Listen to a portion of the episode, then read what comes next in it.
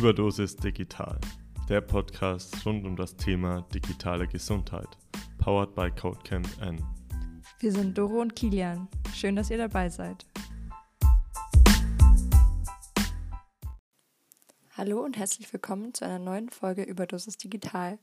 Wir sprechen mit Frau Prof. Dr. Alexandra Jorzig. Sie ist Fachanwältin für Medizinrecht und Professorin für Gesundheitsrecht in Berlin. Wir sprechen über ihr Daily Business und wie sich dieses durch Corona verändert hat. Außerdem beschäftigen wir uns mit der Fragestellung, wer haftet eigentlich, wenn eine künstliche Intelligenz einen Fehler macht?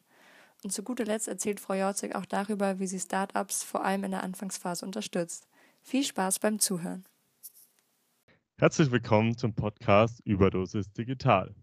Bei uns ist heute zu Gast Professor Dr. Alexandra Jorzig, Fachanwältin und Spezialistin im Medizinrecht. Frau Jorzig, herzlich willkommen bei uns. Ja, vielen herzlichen Dank, dass ich dabei sein darf. Sehr gerne. Ja, am Anfang unseres Podcasts stellen wir immer unseren Gast die Frage oder bitten wir unseren Gast, sich kurz vorzustellen. Also Frau Jorzig, wer sind Sie, was machen Sie und wie sind Sie dorthin gekommen, wo Sie jetzt sind? Ja, ich bin jetzt inzwischen seit äh, knapp 23 Jahren als Anwältin tätig und äh, seit einigen Jahren auch als Fachanwältin für Medizinrecht. In meinem zweiten Beruf bin ich äh, Professorin für Gesundheitsrecht, also habe dort den Lehrstuhl inne eben für Gesundheits- und Sozialrecht in Berlin. Und äh, ja, man könnte mal die Frage aufwerfen, wie bin ich zum Medizinrecht gekommen? Der Ursprung lag sicher darin, dass ich selber in meiner Jugend sehr krank war und äh, viele, viele Monate im Krankenhaus und in Reha-Kliniken verbracht habe.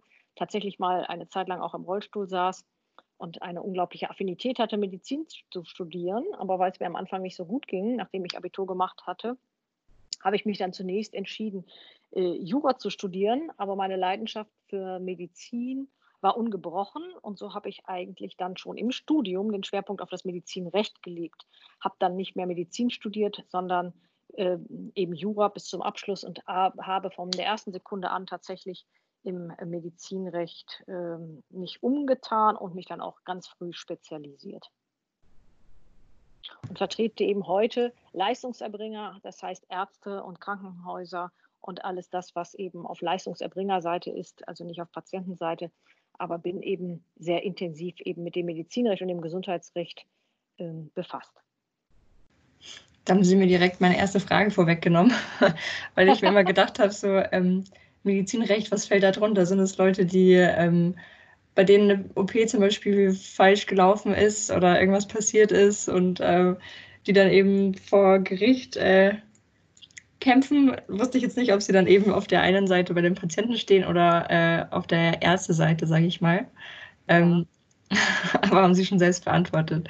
Was sind denn da so, so typische Aufgabenfelder, die sie, für die sie ähm, sich einsetzen, zum Beispiel jetzt für Krankenhäuser oder niedergelassene Ärzte? Mhm.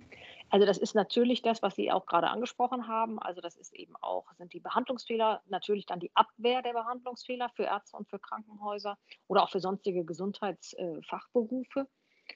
Aber es sind eben auch zum Beispiel die Begleitung bei Start-up-Gründungen, also dass wir äh, einmal das Vorhaben bewerten, ob es überhaupt mit unserem Medizinrecht vereinbar ist, weil das ärztliche Berufsrecht ist ja ein sehr spezielles Recht und äh, dementsprechend haben wir häufig das Berufsrecht zu überprüfen. Wir sind aber damit auch befasst, MVZ-Gründungen vorzunehmen oder Berufsausübungsgemeinschaften, die Gesellschaftsverträge dafür zu gründen oder Praxisauseinandersetzungen zu machen oder äh, eben auch äh, Compliance-Beratung, was ja auch gerade in den letzten Jahren zugenommen hat. Okay, Sie sprechen es ja gerade schon an. Ähm, der Bereich im oder die ganze Medizin ändert sich ja oder hat sich auch in den letzten Jahren stark verändert. Ähm, wie verändern sich Ihre Aufgaben jetzt im Zuge der Digitalisierung? Gibt es ja ganz neue Fragestellungen äh, aus rechtlicher Perspektive oder ja, decken sich die Fragestellungen eigentlich auch mit ja, vergangenen Problemfeldern? Nein, es tun sich ganz neue Problemfelder auf, ähm, zum Beispiel Stichwort Telemedizin. Das war ja etwas, was es zwar schon längere Zeit gab, aber äh, was noch nicht wirklich Fuß gefasst hatte. Und da darf man auch sagen, im Zuge der Corona-Pandemie hat das nochmal einen richtigen Schub bekommen. Äh, also sprich die Digitalisierung im Gesundheitswesen hat einen Schub bekommen. Und wir merken dass auch gerade, dass jetzt äh, Telemedizin sehr viel stärker zur Anwendung kommt. Stichwort äh, Videosprechstunde. Ähm, wir haben die Zahlen gesehen, die, es ist enorm in die Höhe geschnellt. Und plötzlich öffnen sich auch viele Köpfe dafür und nutzen das. Daraus entstehen natürlich neue juristische Fragestellungen, äh, aber äh, letztendlich eine sehr spannende Thematik, die eben auch zum Medizinrecht dazugehört und natürlich damit immer eng verknüpft sind auch Datenschutzfragen. Da wäre direkt eine Frage, die ich dazu hätte. Die Digitalisierung zieht ja auch ähm, Themenbereiche wie künstliche Intelligenz oder Roboter mit sich. Zum Beispiel in der Pflege werden die eingesetzt. Wer haftet, wenn da Fehler passieren? Ja, das ist eine gute Frage. In der Tat, mit dieser Thematik beschäftige ich mich auch intensiv, weil wir nach unserem Rechtssystem bislang eigentlich äh, auch dafür Antworten finden. Denn äh, eine, ein Roboter oder eine künstliche Intelligenz, also erst bleiben wir mal beim Roboter, das ist ein Medizinprodukt und dementsprechend haben wir dann das Medizinproduktehaftungsrecht, also das Produkthaftungsrecht und können mit diesen äh, Themen agieren.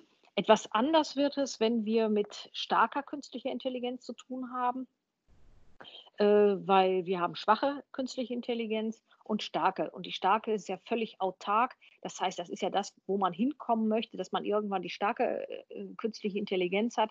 Und dann wird es schwierig, dann kann man eigentlich nur nach unserem jetzigen Rechtssystem äh, Analogien bilden, äh, so dass ich sage, das ist vielleicht gerade bei Analogien, wir Juristen wissen, was damit gemeint ist, das ist nicht hundertprozentige Rechtssicherheit, sodass man davon ausgehen kann, dass wir gegebenenfalls dann ein spezielles Recht dafür bräuchten, also sprich, das auch wahrscheinlich auf europäischer Ebene implementiert würde. So starke KI, kommt die schon zum Einsatz? Wahrscheinlich eher nicht. Ähm, arbeiten Sie dann schon an, ja, an so Präzedenzfällen oder an Vergleichs- oder an Fällen, wie man dann darauf reagieren wird? Oder wie schaut da die aktuelle Be oder wie befassen Sie sich aktuell dann noch mit den Themen? Mhm. Also die starke äh, künstliche Intelligenz befasst uns ja heute noch nicht. Da ist man ja erst auf dem Weg dorthin.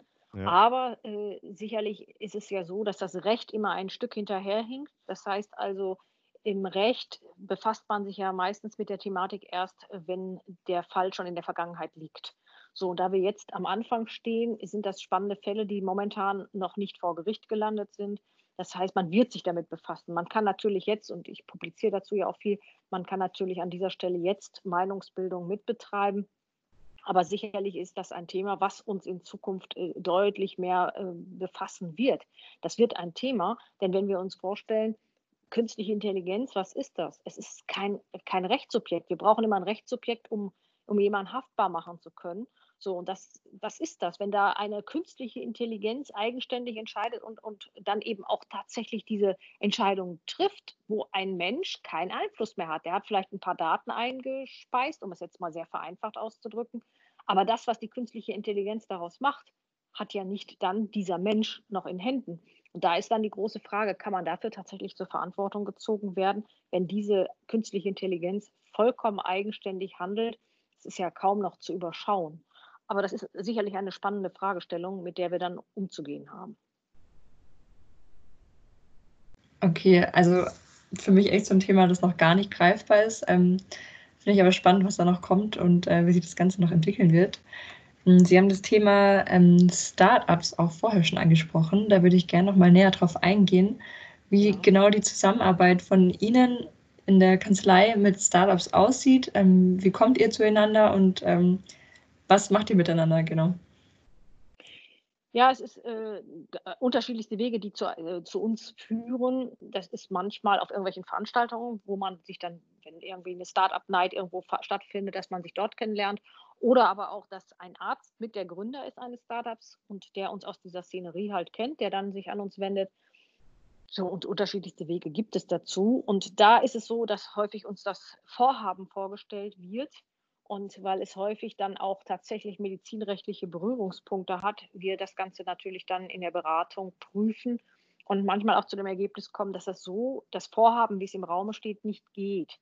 Aber es ist letztendlich an uns dann auch vielleicht mal eine, Richtung, eine Richtungsweisung vorzuschlagen, dass wir sagen, ah, der Weg A geht nicht, aber der Weg B könnte gehen. So, und da kriegen wir das dann sehr intensiv mit, wie dann auch die, die äh, Entwicklung des Ganzen ist wo man manchmal sich, also das Start-up, was gegründet wird, sich selbst dann justiert, weil das sind schon wichtige Fragestellungen, die gerade beim Start-up mit reinspielen. Denn die tollste Idee äh, kann, äh, ist keine tolle Idee, wenn sie nicht umgesetzt werden kann, weil sie an medizinrechtlichen ähm, Hürden scheitert. Haben Sie da vielleicht für uns ein Praxisbeispiel? Also was sind so ja, typische rechtliche Anbelange, wo dann die Startups scheitern? Ja, es gibt zum Beispiel so, das fällt mir jetzt ganz spontan ein, die persönliche Leistungserbringung.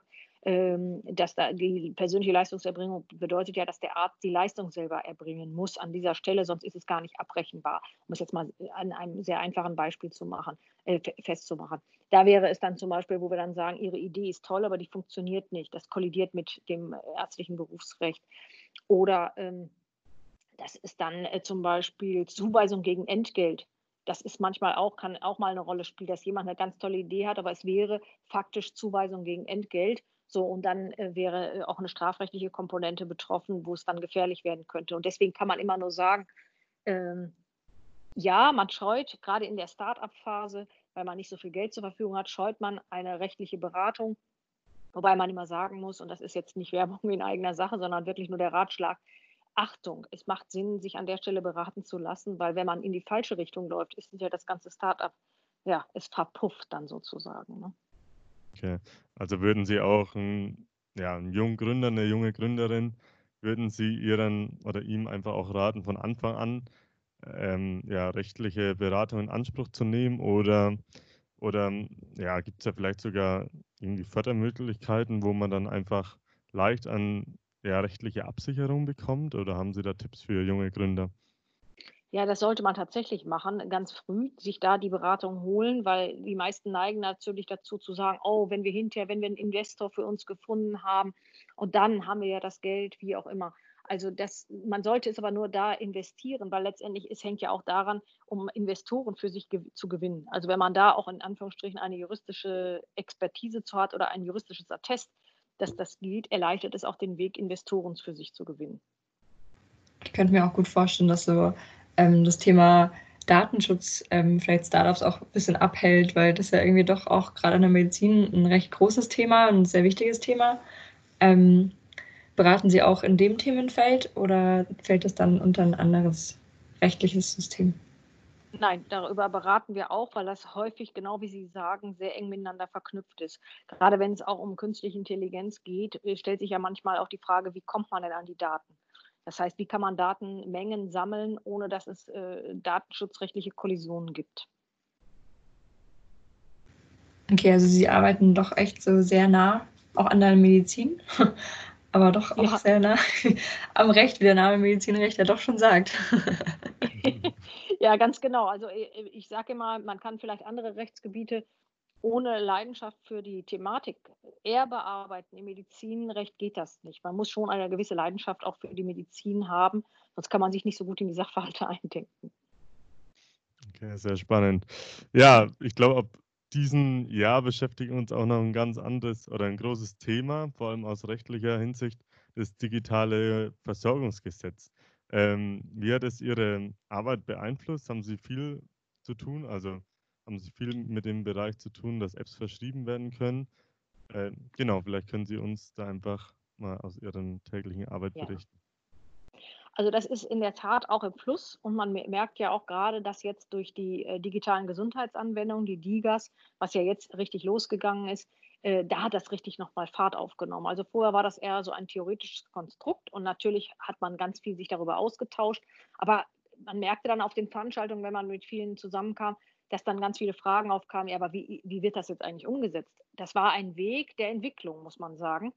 Und äh, jetzt sind wir mit den digitalen Gesundheitsanwendungen ja einen sehr großen Schritt weiter. Das heißt, man ist ja jetzt auf dem Wege dorthin, um in die Regelversorgung einzutreten. Und von daher haben wir tatsächlich auf dem Wege schon einiges, wo wir dann auch ähm, begleitend beraten. Wie schaut der Prozess dahinter aus? Also angenommen, ja, ich habe jetzt eine gute Idee, was jetzt in die medizinrechtliche ähm, Branche gehen oder in die ja, digitale Medizin gehen würde. ähm, muss ich dann einen gewissen Prozess durchlaufen oder muss ich mich einfach nur registrieren oder wie schaut da der Prozess dahinter aus? Also wenn es um digitale Gesundheitsanwendungen geht, also diese sogenannten DIGAs, das ist ja dieses Stichwort äh, App auf Rezept, ja. äh, dann ist es ja eben so, dass man tatsächlich in diese Regelversorgung eintreten möchte, damit es rezeptiert werden kann. So, und dafür muss man natürlich be bestimmte Voraussetzungen erfüllen. Ähm, man muss den Nachweis einer positiven Wirkung bringen, etc. pp. Also das ist ein Prozess, der jetzt zum ersten Mal läuft. Das wird sich zeigen im Rahmen dieses Prozesses, wie das funktioniert. Aber das ist ja jetzt im Mai gestartet. Okay. Das ist, ähm, stelle ich mir auch irgendwie ähm, für die Arbeit sehr verrückt vor, da sie ja doch mit sehr vielen Themengebieten zusammenarbeiten, die jetzt erst so am Kommen sind. So dass wir jetzt die Digitalisierung dann äh, Stichwort ähm, DVG, elektronische Patientenakte, das sind ähm, lauter Themengebiete, wo die Umsetzung noch nicht so hundertprozentig sicher war, gefühlt bis zur letzten Sekunde. Ähm, stelle ich mir schwierig vor, darauf einzugehen und dann schon die rechtlichen Konflikte so ein bisschen abzusichern. Ähm, vielleicht noch ein anderes Thema, das auch dieses Jahr sehr präsent ist. Corona. Mich würde interessieren, wie sich Ihre Aufgabenfelder durch Corona verändert haben oder haben sie sich überhaupt verändert? Also wir haben sehr intensiven Beratungsbedarf gehabt, als diese Corona-Krise losging. Also da kamen sehr viele Fragen auf, wie geht man jetzt eigentlich damit um? Wir müssen ja umstrukturieren, wie können wir das umsetzen, wenn wir die Abstände einhalten sollen zwischen den Patienten. Und am Anfang stand man ja davor, dass man nicht genau wusste, äh, werden wir jetzt wirklich überrollt? Das heißt, kriegen wir Krankenhausüberfüllung, ja oder nein? Also das, das stand ja in den Sternen. Und da kam natürlich intensiv auch die Frage auf, wie ist das wenn das so, solche Ausmaße annimmt, wie zum Beispiel in Italien, wo dann entschieden werden muss, wer wird jetzt ans Beatmungsgerät äh, äh gelegt und wer nicht und was gibt es da für Kriterien. Und da wurde natürlich sehr viel, also da war ich auch sehr gefordert, ähm, dann praktische Tipps zu geben, wie man denn dann praktisch damit umzugehen hat. Das heißt, wie muss dokumentiert werden, wie kann man das möglichst rechtssicher machen, weil man natürlich auch schnell in die Grauzone der Strafbarkeit hineinkommt.